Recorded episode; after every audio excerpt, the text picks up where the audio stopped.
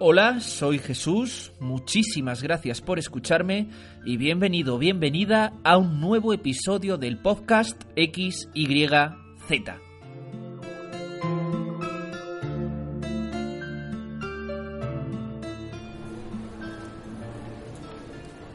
Estoy en el Palacio de Oriente, el Palacio Real, en una visita preciosa a uno de los monumentos más importantes de Madrid. Acabo de entrar en la sala de la música de la biblioteca, donde se exhibe el conocido como Cuarteto Real. El Cuarteto Real es un conjunto de cámara único en el mundo, fabricado para la corona española entre los años 1699 y 1709. Está compuesto por dos violines, una viola y un violonchelo, y su autor es Anthony Stradivari.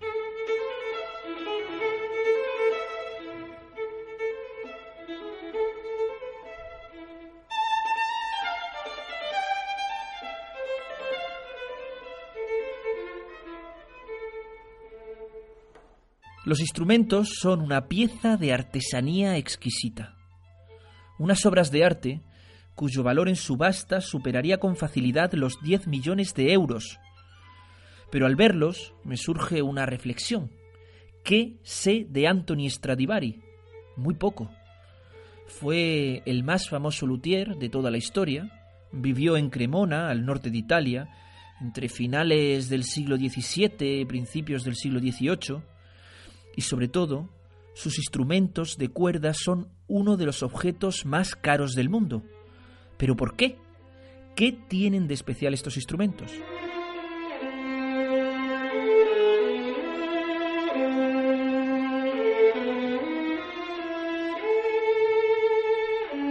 La primera suposición es que debe ser algo subjetivo, como el precio de un cuadro.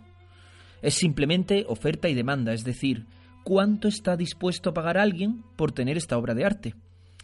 Pero mi experiencia como músico aficionado me dice que la calidad de un instrumento no es subjetiva, la calidad de un instrumento es objetiva. La fineza de los acabados, la facilidad a la hora de tocarlo y sobre todo el sonido que es capaz de producir son variables que aunque no se pueden medir numéricamente, se sienten y se pueden comparar.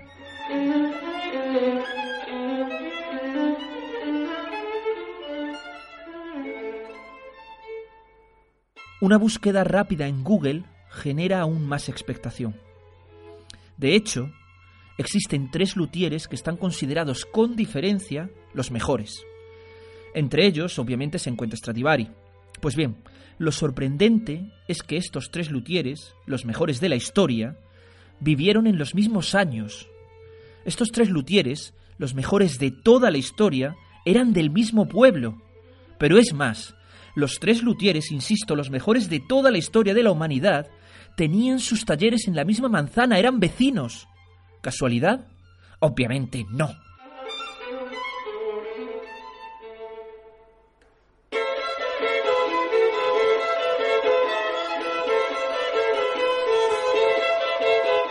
Todos los expertos coinciden en que no se ha logrado superar la calidad de los instrumentos de cuerda fabricados a principios del siglo XVIII. ¿Cómo es posible que tres artesanos de la era preindustrial fabricaran con sus manos instrumentos que no han podido ser igualados nunca, ni siquiera hoy en día con nuestra tecnología? Y lo que es más sorprendente, tras la muerte de estos tres luthieres, la calidad se perdió. Ni siquiera en sus talleres se pudo igualar sus obras. Debieron llevarse a la tumba un secreto. ¿Qué misteriosa fórmula utilizó Stradivari para crear sus violines? En el episodio de hoy del podcast XYZ vamos a intentar desvelar este misterio. ¿Te apuntas? Bienvenido.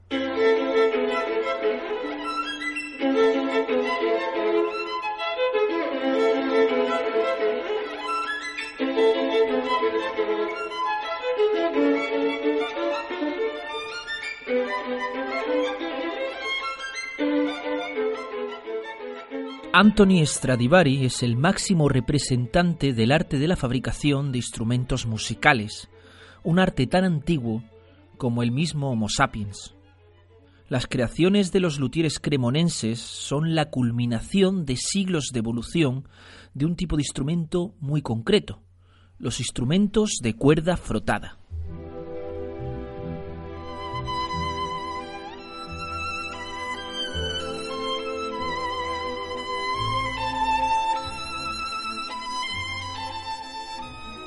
Los instrumentos de cuerda frotada eran ya muy populares durante la Edad Media, época en la que era muy popular el laúd. A principios del siglo XVI, el instrumento de cuerda más utilizado era el conocido como la viola da gamba. Este era un instrumento de gran tamaño que se tocaba colocándolo entre las piernas. La viola da gamba evolucionó reduciendo su tamaño hasta llegar a transformarse en la viola da braccio, la actual viola.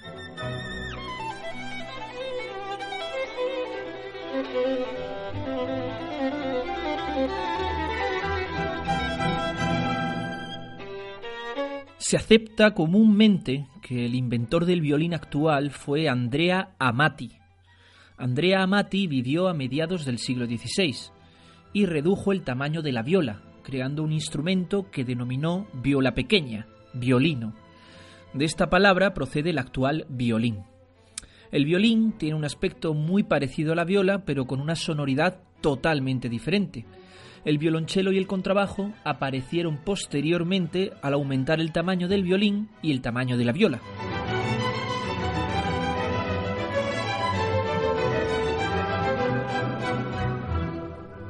Andrea Amati, el inventor del violín, creó una importante escuela de luthieres en Cremona, de donde surgieron importantes artistas. Sin embargo, en 1630 la peste arrasó toda Europa y se cebó con los habitantes de Cremona. Acabó con la vida de todos los luthieres de la escuela de Amati, salvo uno de ellos, el nieto de Andrea, Nicolo Amati. En este momento de nuestra historia, solo queda un hombre en el mundo con capacidad para fabricar violines, por suerte, Niccolo Amati siguió los pasos de su abuelo y creó otra escuela de luthieres. De esta escuela salieron tres alumnos aventajados, los tres luthieres más famosos de la historia. Girolano Amati, el hijo de Niccolo, Bartolomeo Giuseppe Guarneri y nuestro protagonista, Anthony Stradivari. De los tres, Stradivari fue el alumno más aventajado, el que más tiempo vivió y el que más instrumentos construyó. El violín Stradivarius no es mío. Siento una gran responsabilidad porque estos instrumentos en realidad pertenecen a la historia de la música. Yo lo tengo solo por un breve periodo de tiempo. André Río.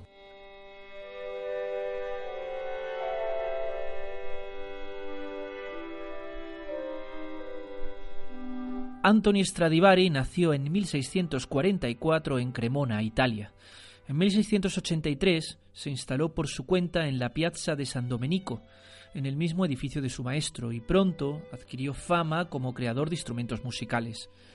En Cremona, Stradivari tenía toda la materia prima que necesitaba para hacer su trabajo. Por un lado estaba rodeado de bosques de abetos, de madera blanda, y por otro lado de bosques de arces, de madera dura.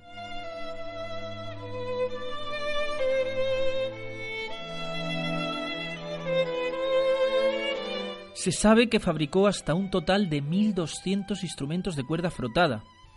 Sus mejores instrumentos los fabricó entre 1700 y 1725. Además de violines, también fabricó violas, violonchelos, arpas y guitarras. Se conservan hasta un total de 602 Stradivarius en la actualidad, de los cuales casi todos son violines, 548. Stradivarius murió en Cremona el 18 de diciembre de 1737 y fue sepultado en la misma ciudad.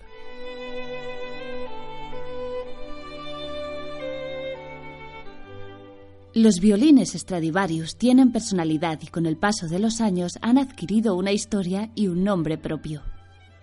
Así está, por ejemplo, el violín Mesías, que es el único Stradivarius en el mundo que se considera en perfecto estado de conservación, ya que apenas se ha tocado con él. El violín ha permanecido oculto a lo largo de los siglos en diferentes colecciones de arte. Tanto es así que de él se dijo que es como el Mesías de los judíos, siempre se le está esperando, pero nunca aparece. De esa frase recibe su curioso nombre.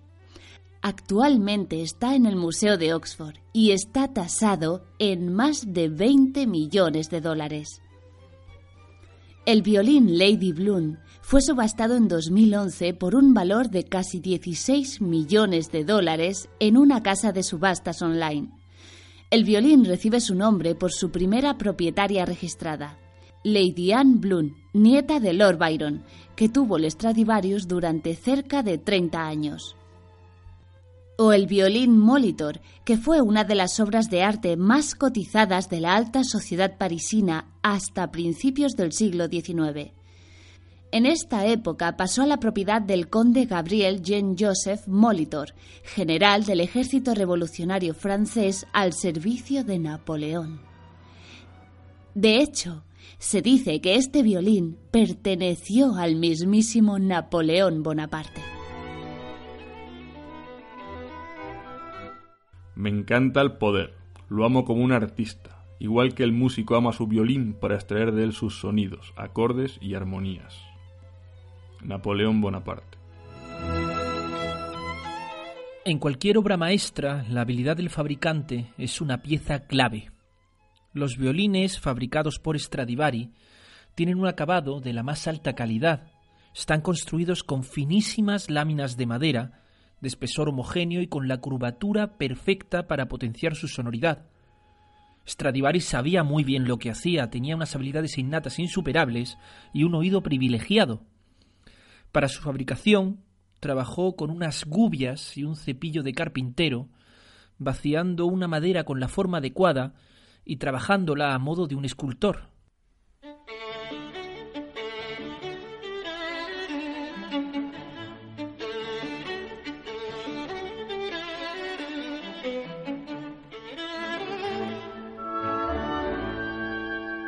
Pero esto no explica el misterio de la fabricación de los violines Stradivarius. Si su virtud sólo dependiera de la fabricación perfecta, ya no serían famosos. Hoy en día, con el diseño asistido por ordenador, deberíamos ser capaces no sólo de imitar, sino de superar esta técnica de fabricación. Debe haber algo más que los hace tan especiales.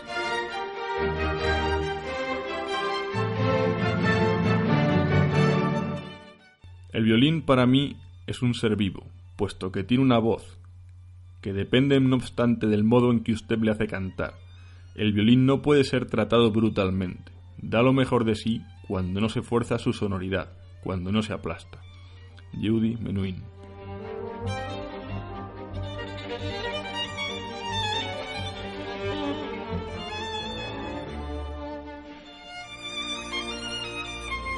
Otra parte fundamental de la fabricación de cualquier instrumento es el tratamiento de la madera. Antiguamente se pusieron de moda teorías sobre que Stradivari obtenía la madera para sus violines de viejos castillos, monasterios o utilizando especies de árboles ya extintas. Estas teorías están completamente rebatidas en la actualidad. Sus violines son de madera de arce y abeto y el lugar donde la obtenía era en Cremona, en los Alpes.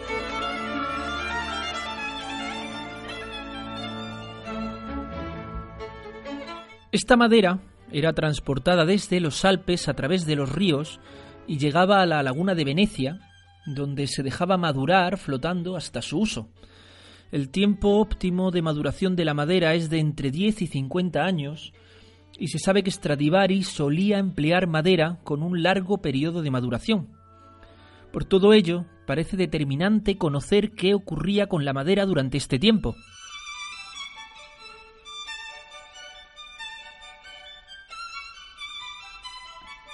Se han hecho análisis químicos que determinan que el agua medio salada y relativamente estancada de la laguna de Venecia tiene un tipo de bacterias especial.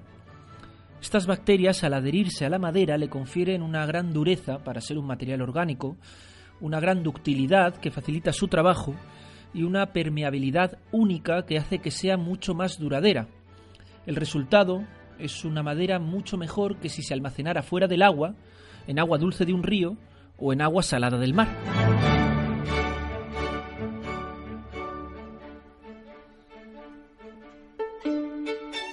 Además, se ha especulado mucho con la teoría de que Stradivari usaba barnices únicos con recetas que solo él conocía. Evidentemente conseguir muestras de barnices originales es muy complicado. En primer lugar, porque los dueños de estos instrumentos no están dispuestos a cederlos con facilidad. Y en segundo lugar, porque el barniz es la parte del instrumento que más sufre, es la parte que más está expuesta a los elementos y además se suele rebarnizar con cierta frecuencia.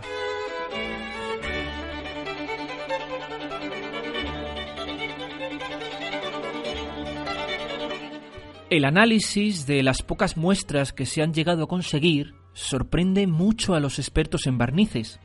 Para empezar, los barnices originales de los instrumentos de Stradivari poseen una composición diferente a la del resto de los instrumentos, con ingredientes únicos que no se habían aplicado a los barnices de épocas anteriores.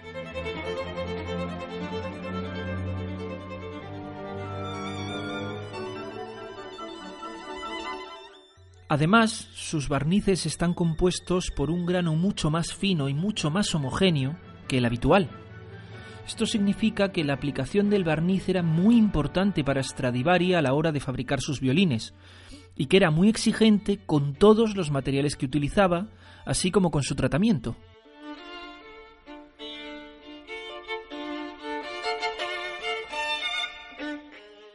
Finalmente, la composición del barniz es tan compleja que los expertos ven poco probable que él mismo tuviera los materiales y el conocimiento necesario para su fabricación. Es muy probable que existiera un boticario o un alquimista que le proporcionara los barnices, un personaje oscuro y desconocido cuya receta secreta se perdió en la bruma de la historia.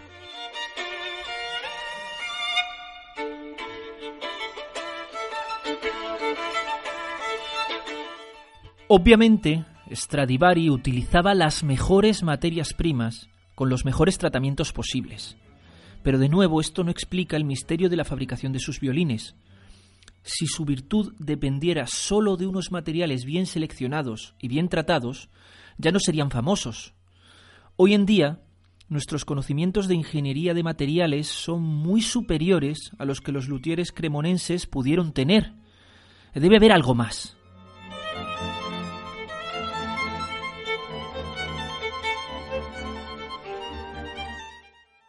La vida, escribió un amigo mío, es un recital público de violín en el cual uno va aprendiendo a tocar el instrumento mientras va interpretando. Edward Morgan Foster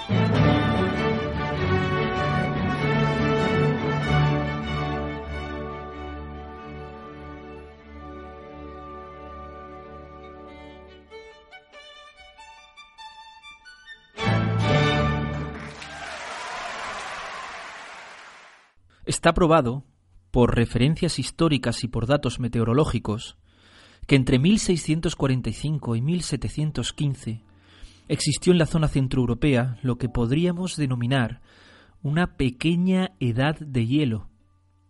El descenso de la temperatura se produjo por una reducción de la actividad solar siguiendo el ciclo natural del Sol. Esta época se conoce como el mínimo de Maunder.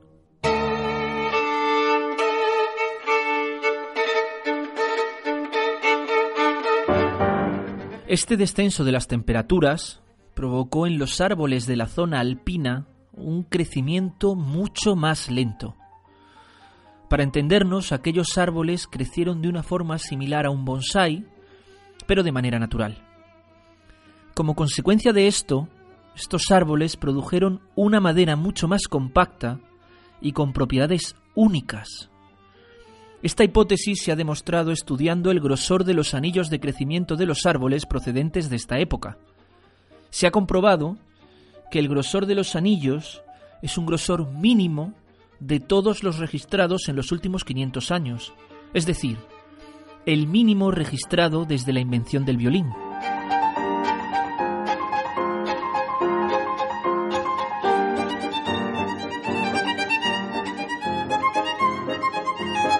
Estos eran los árboles que utilizaba no solo Stradivari, sino todos los luthieres cremonenses de la época dorada.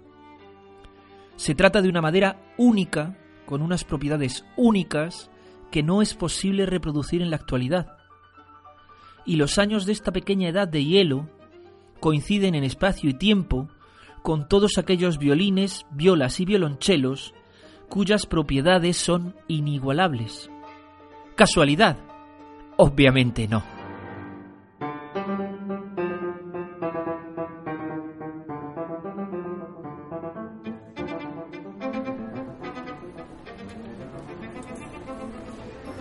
De nuevo en el Palacio de Oriente vuelvo a contemplar el cuarteto real. Están fabricados con una finísima madera de arce y abeto. La tabla armónica y la tabla del fondo están decoradas en todo su perímetro con una elegante cenefa de marfil y ébano.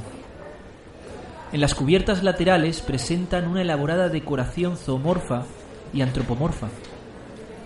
Los arcos y clavijeros están enriquecidos con motivos vegetales y motivos florales. Pero ya no puedo ver estos instrumentos con los mismos ojos. No son solo violines, son prácticamente una carambola del destino. Lo que más me impresiona es que a través de sus marcadas Fs se ve el interior de los instrumentos. En cada uno de ellos se puede leer la siguiente inscripción. Antonius Stradivarius Cremonensis.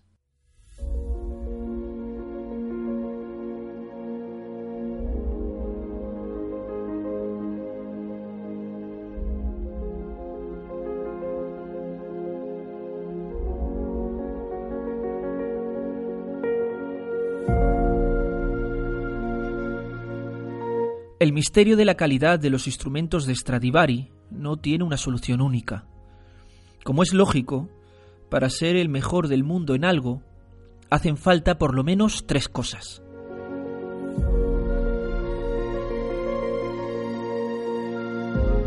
En primer lugar, tener el talento necesario y esforzarse al máximo.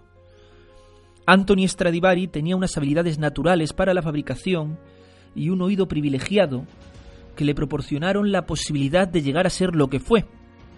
Pero luego, él tuvo que ser suficientemente ambicioso y exigente consigo mismo como para ganarse su posición.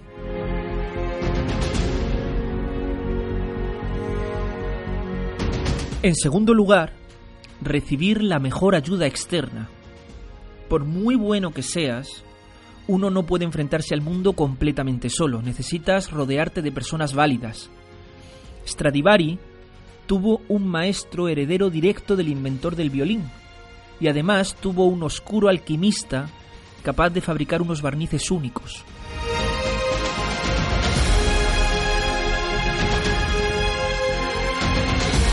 Finalmente, es necesario tener a la diosa Fortuna de tu parte. Para ser el mejor del mundo en algo no solo vale con tener talento y ayuda, sino que es necesario que la suerte te acompañe.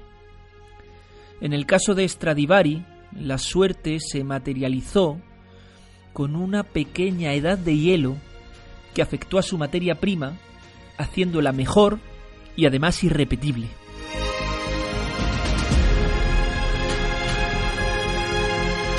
Y por todo esto, sus violines son piezas de arte irrepetibles y su nombre nunca será olvidado.